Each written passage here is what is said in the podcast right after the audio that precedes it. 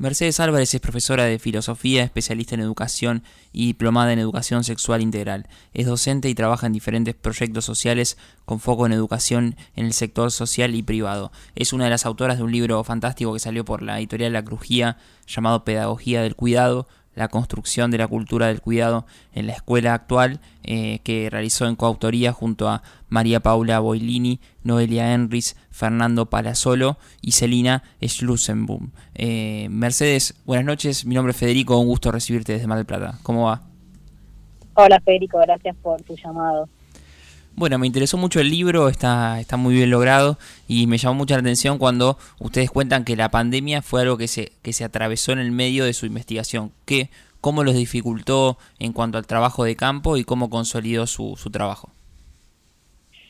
Sí, la verdad que, bueno, la pandemia nos atravesó a todos en toda nuestra vida, pero mm. nosotros veníamos trabajando como, más que investigación, nosotros tenemos como, era, eh, este libro surgió de como de nuestra experiencia en territorio, de trabajar con escuelas y docentes y directivos.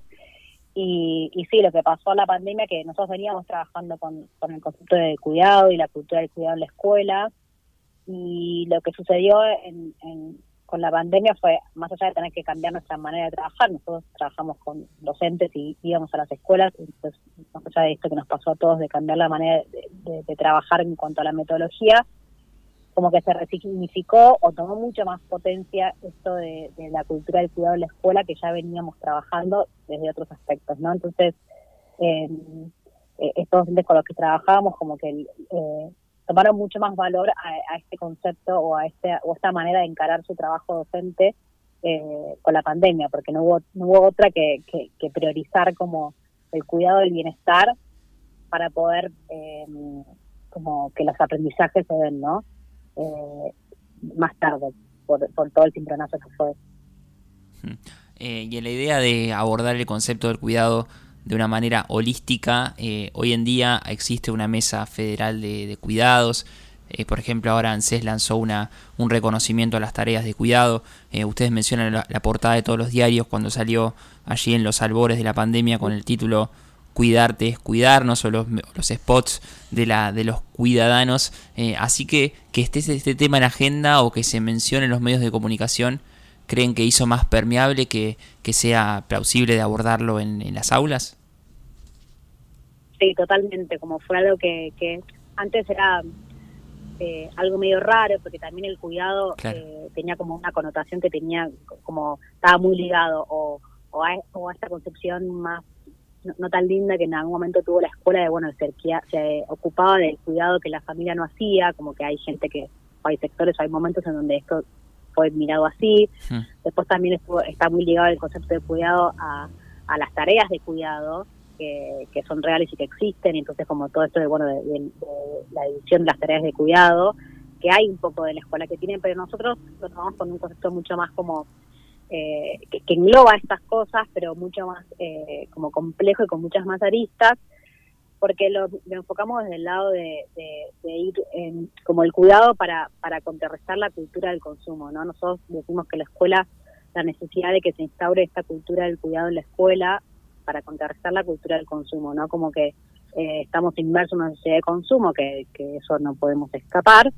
Eh, entonces como el paradigma del cuidado viene como a, contrastar un poco eso y a, establecer como otras maneras de vincularnos entre nosotros, con, nuestros alumnos, con nuestros pares eh, y con toda la comunidad educativa.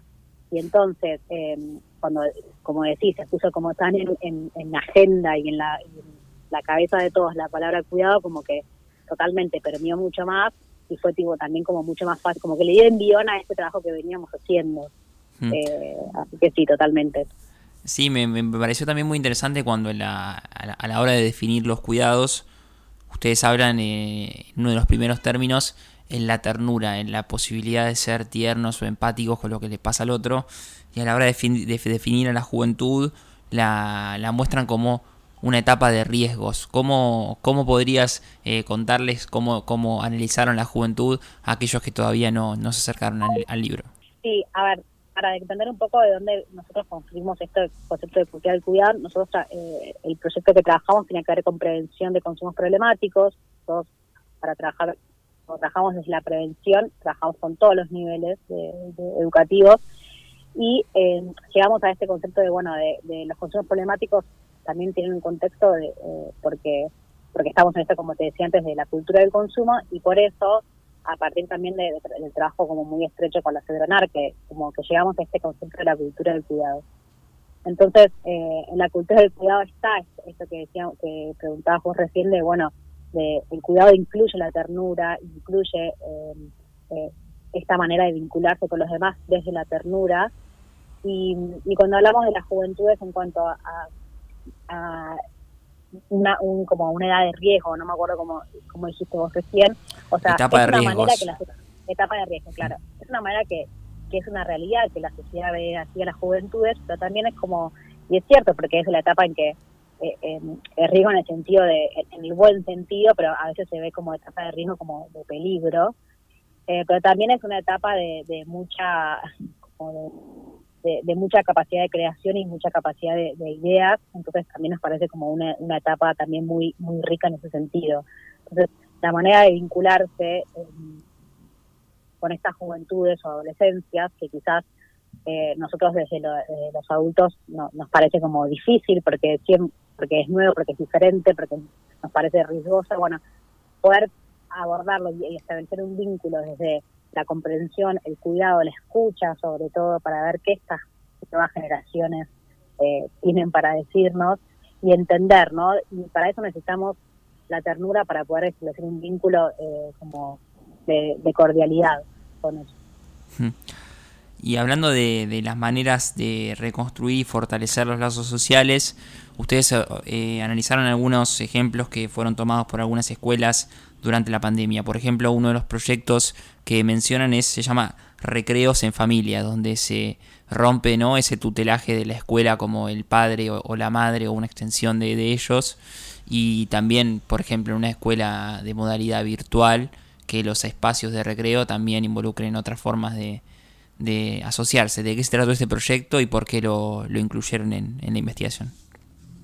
Esto sí, porque tiene mucho que ver con lo que decía hace un rato de, bueno, de el cimbronazo de la pandemia nos hizo prestar atención a otras cosas y teniendo el ejercicio de, esta de esta manera de vincularnos con nuestros alumnos, eh, es como, bueno, para ver qué está pasando. Y esta escuela es, una escuela primaria que, que con esta, o sea, este ejercicio de capacidad de escucha, de vincularse desde, la atención, desde darle voz a, a los estudiantes, desde darle tipo eh, lugares para expresarse, eh, digamos, son ejercicios que nosotros hacemos mucho con las escuelas porque entendemos que el cuidado pasa por ahí, ¿no? Eh, por estar en contacto con el otro. Entonces, como realmente.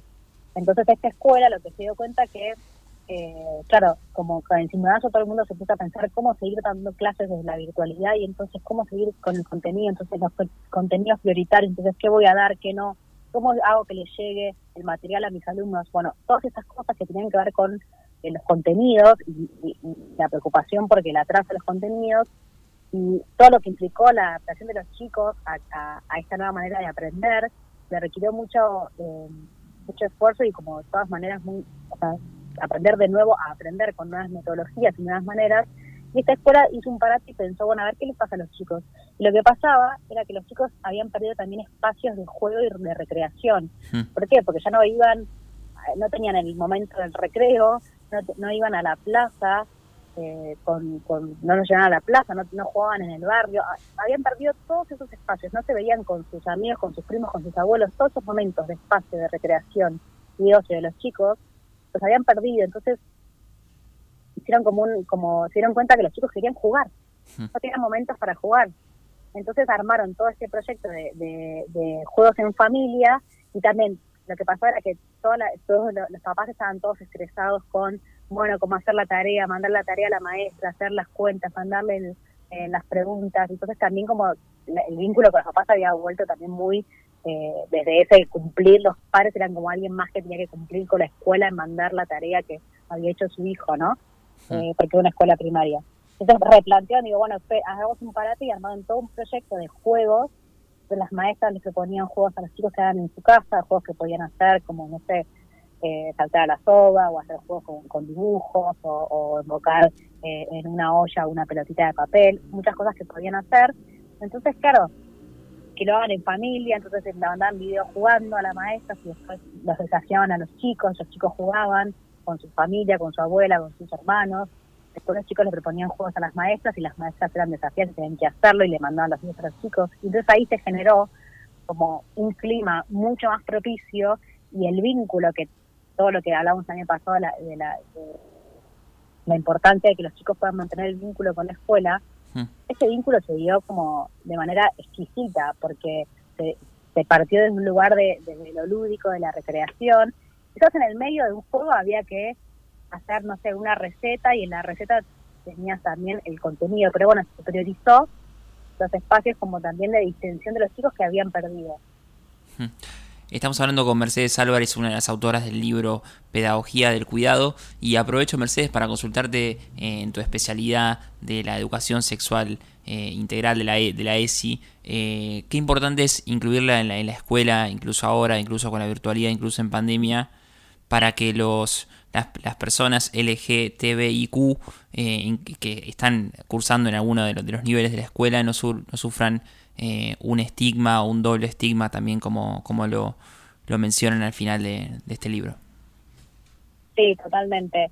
De hecho, eh, yo decidí formarme en eso a partir de este trabajo en, temas de prevención y cuidado, porque lo que empezamos a ver es que eh, muchas prácticas de cuidado que ya se daban en la escuela antes que de, nuestro trabajo, y, y, después también se relacionan estrechamente con la ESI, ¿sí? porque la ESI tiene que ver un montón con, con, con el respeto de los derechos de las personas, con el autoconocimiento y, el cuidado de cada uno y del otro, y es como absolutamente como compatible y complementario a, nuestra propuesta de la cultura del cuidado en la escuela.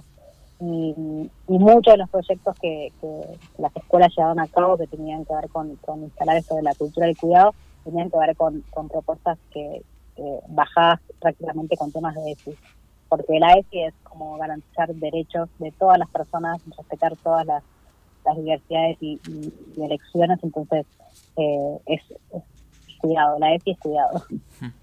Eh, ¿Cómo puede un alumno, una alumna o un padre o una madre eh, decir o comentar en su escuela, en una reunión de padres, por ejemplo, que se deberían promover esta, estos contenidos, que se debería eh, dialogar con, los, con los alumnos eh, de estos temas en, en, la currícula. ¿Crees que hay espacios de, escucha donde se podrían eh, proponer estos temas más allá de que exista un libro y que sea interesante y que se distribuya en todo, todo el país? A ver, cuando nosotros em, empezamos a trabajar nos dimos cuenta que había un montón de prácticas de cuidado que ya sucedían en la escuela y que ya suceden. Yo estoy seguro que en todas las escuelas del país existen muchas prácticas de cuidado que todos los docentes llevan a cabo día a día. Mm. Quizás la clave es, como proponemos en el libro, como mirar esas prácticas como con los anteojos de cuidado y entender que esta práctica que estoy haciendo es una práctica de cuidado y ahí como que le das le das un plus más en el sentido de, ah, bueno, es una práctica de cuidado. Entonces, este proyecto de ESI es una práctica de cuidado porque estoy ah, eh, como garantizando los derechos de mis estudiantes. Este proyecto de educación ambiental eh, es una práctica de cuidado porque estoy enseñando cómo relacionarme con el medio ambiente de una manera respetuosa y cuidada. Entonces, ahí se va como, nosotros como la propuesta es como de, de plantear como el cuidado como un paraguas y un montón de prácticas que ya existen en la escuela y hacerlas conscientes. Mm. Eh, de que son prácticas de cuidado. Y, y ahí eh, una escuela que, que, escucha a, su comunidad, a sus estudiantes, a, sus familias, eh, ahí eso ya es algo que, que, una práctica de cuidado que ya está sucediendo. Mm. Te pregunto por último, Mercedes, ¿cómo conociste a los otros cuatro autores del, del, libro? ¿Desde cuándo están trabajando y, a quiénes le, agradecieron? Hay, unos, hay, agradecimientos muy puntuales uno a un colega, Matías Bauso, pero bueno, cómo se conocieron entre ustedes y, cómo surgió la idea de, plasmar todo esto en un libro. Em, a ver, eh, varios nos conocíamos, eh, en realidad eh, nosotros como equipo, como, como grupo nos conocimos trabajando en este proyecto de, prevención de consumos problemáticos en, el ámbito educativo. Em, el libro, eh, por ahí algunos ya nos conocíamos de antes, de algunos otros ámbitos de trabajar en, en, educación, eh, pero bueno, tuvimos un trabajo de cinco años juntos eh, en, escuelas, que, era un, tenía una parte de formación docente y una parte muy de territorio y acompañar a las escuelas en estos proyectos preventivos de cuidados. es un proyecto que, que, hacía, que se hacía a través de la Universidad de San Isidro en, en escuelas del conurbano, de gestión estatal mayormente. Y bueno, y ahí nos conocimos y el libro, la idea es un poco eh, sistematizar y, también realizar un poco más a partir de, esta práctica, de esta experiencia en territorio que tuvimos. Y, y, también con los aportes de muchos de las personas con las que, que, son las que nombramos en los agradecimientos, con los que trabajamos juntos, que nosotros llamamos como aliados, porque trabajamos muy, muy en conjunto con, los aportes de todos. Trabajamos mucho con la Cedronar y con los maravillosos materiales que tienen para trabajar en, todos los niveles educativos. Eh, no sé, un montón de toda la gente que está ahí nombrada, que me, olvido de algunos, pero, pero son toda la gente con la que fuimos trabajando y construyendo estas herramientas eh, para que las, para acompañar a las escuelas en sus proyectos. Mm. Sí, está buenísimo y lo que más me interesó del libro es que que llama la acción, ¿no? La Cedronar, que, que la mencionaste en, varios, en varias ocasiones de la entrevista, eh, en los veranos desembarca eh, verano tras verano en Mar del Plata con, oficinas y muestra que, las cosas eh, tienen movimiento, ¿no? Así que es interesante el libro, el llamado a la acción y, el trabajo de junto a tus colegas. Así que bueno, Mercedes, te agradezco mucho tu, tu tiempo y felicitaciones a, todo el equipo. Bueno, muchas gracias Federico a vos por, por este espacio. Hablamos con Mercedes Álvarez, ella es profesora en filosofía, especialista en educación y diplomada en educación sexual integral, es docente y trabaja en diferentes proyectos sociales con foco en educación en el sector social y privado.